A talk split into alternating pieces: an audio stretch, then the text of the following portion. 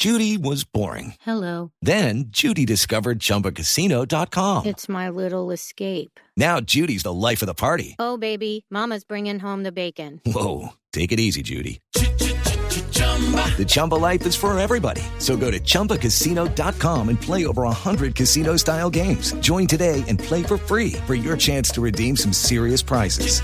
chumba ChumbaCasino.com. No purchase necessary. Void where prohibited by law. 18 plus terms and conditions apply. See website for details. Óigame, Juan, hablando de lo futbolístico, la sensación de Brasil como, como país organizador, pero más allá en el arranque de la Copa. Ahí oíamos a Fabiño motivado. ¿Esa es una constante entre los aficionados eh, ahí en, eh, en territorio brasileño? Sí, no, ellos están contentos. Eh, lo que no, los que no están muy contentos son los medios de comunicación, que han expresado cierto malestar por el funcionamiento colectivo del equipo, que es un equipo que por pasajes se muestra buen fútbol, pero que se va desvaneciendo entre el terreno de juego.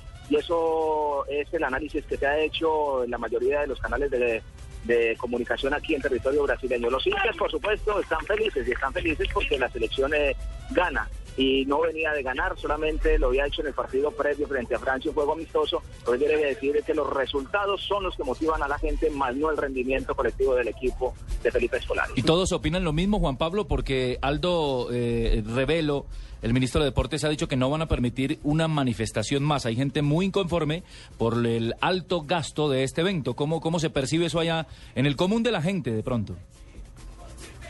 Carlos, están eh, muy preocupados eh, los organizadores y hay mucha fuerza pública alrededor de los estadios porque eh, dicen que se ha ido gran parte de la inversión que debería ser para la parte social a este tipo de eventos, que es la Copa Confederaciones y el, y el Mundial.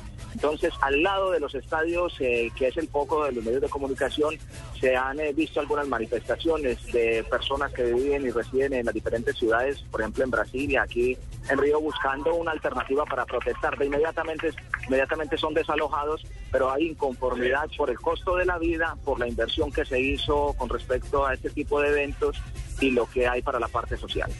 El Garoto Hernández, don Juanpa, lo dejamos. Feliz tarde. Bueno, don Richie, un abrazo muy especial para usted, para todos allá en la mesa de trabajo y para toda la gente en Colombia. Ahí estamos pendientes. Mil gracias a Juan Pablo Hernández desde Río de Janeiro, porque en Blue Radio también palpitamos la Copa Confederaciones.